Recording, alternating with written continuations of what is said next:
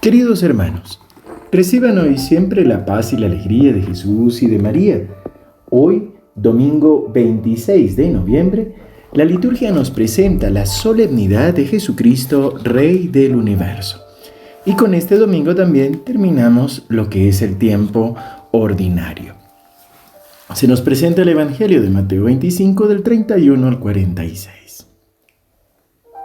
Jesús dijo a sus discípulos, cuando el Hijo del Hombre venga en su gloria rodeado de todos los ángeles, se sentará en su trono glorioso.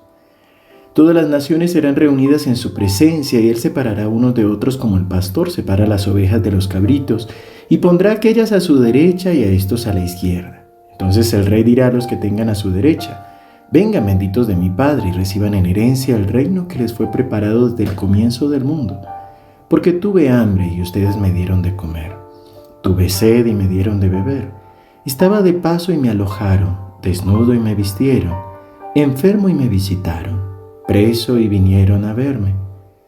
Los justos le responderán, Señor, ¿cuándo te vimos hambriento y te dimos de comer, sediento y te vimos de beber? ¿Cuándo te vimos de paso y te alojamos, desnudo y te vestimos? ¿Cuándo te vimos enfermo o preso y fuimos a verte? Y el rey les responderá, les aseguro que cada vez que lo hicieron con el más pequeño de mis hermanos, lo hicieron conmigo.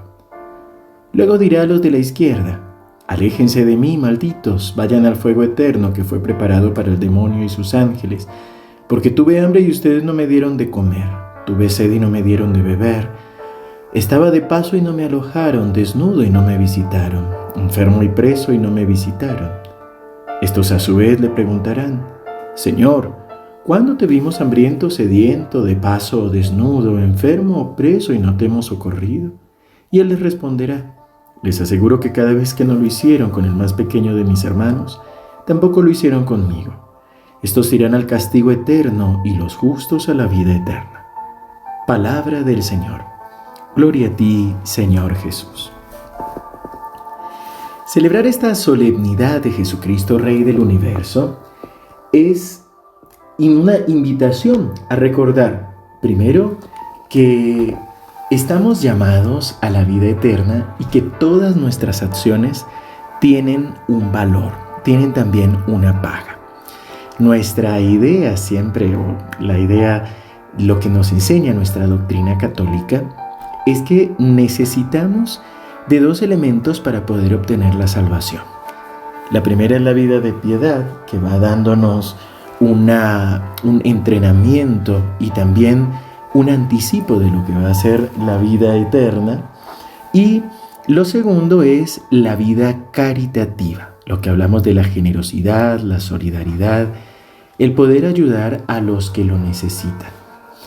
No, no, es, no son excluyentes la vida de piedad de la vida caritativa, ni la vida caritativa de la vida de piedad, sino que son complementarias y por eso es necesario revisar en nuestro interior, pedirle al Espíritu Santo en cuál de las dos estamos flaqueando, tal vez en las dos, tal vez en una de ellas, para poder pedir esta gracia del Espíritu Santo y encontrar el motivo por el cual se nos dificulta.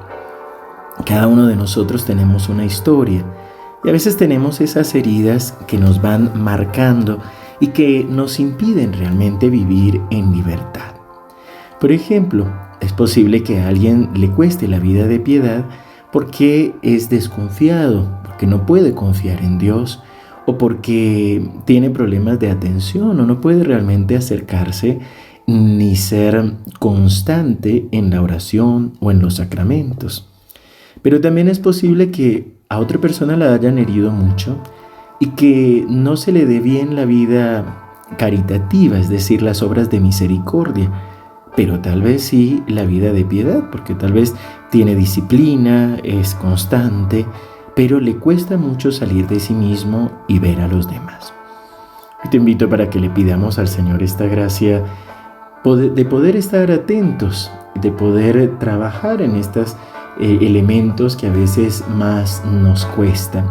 Y sobre todo pedirle al Señor la gracia del equilibrio y de la complementariedad para poder vivir tanto la vida de piedad como la vida de misericordia y no tratar, no poner ninguna por encima de la otra.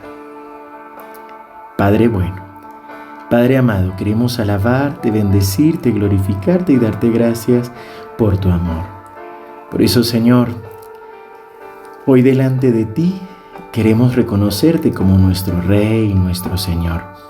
Y no queremos esperar que vengas en gloria para poder convertirnos.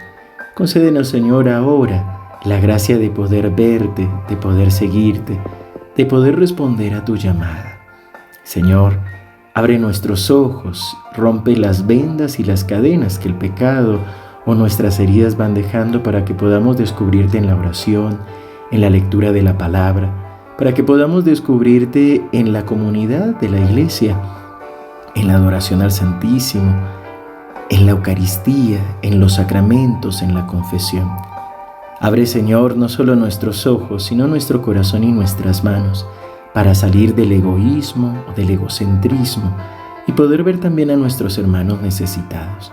Que podamos verte en ellos y que podamos, Señor, también movidos por el mismo amor con el que tú te entregaste en la cruz, ayudar a nuestros hermanos. Señor, te amamos y queremos seguirte. Sé tú el Rey de nuestra vida. Sé tú el Rey de nuestra familia, de nuestros países, de nuestras ciudades. Hoy Señor queremos proclamarte Rey de nuestra vida. Por eso te decimos, haz tu santísima voluntad en nosotros. En el nombre del Padre y del Hijo y del Espíritu Santo. Amén. Queridos hermanos, que el Señor los siga bendiciendo abundantemente. Les recuerdo que hoy a las 11 tendremos la reflexión de la liturgia de la Eucaristía de hoy, alimentados con la palabra de Dios, así que no te lo pierdas por nuestro canal de YouTube SEM y seguimos unidos en oración.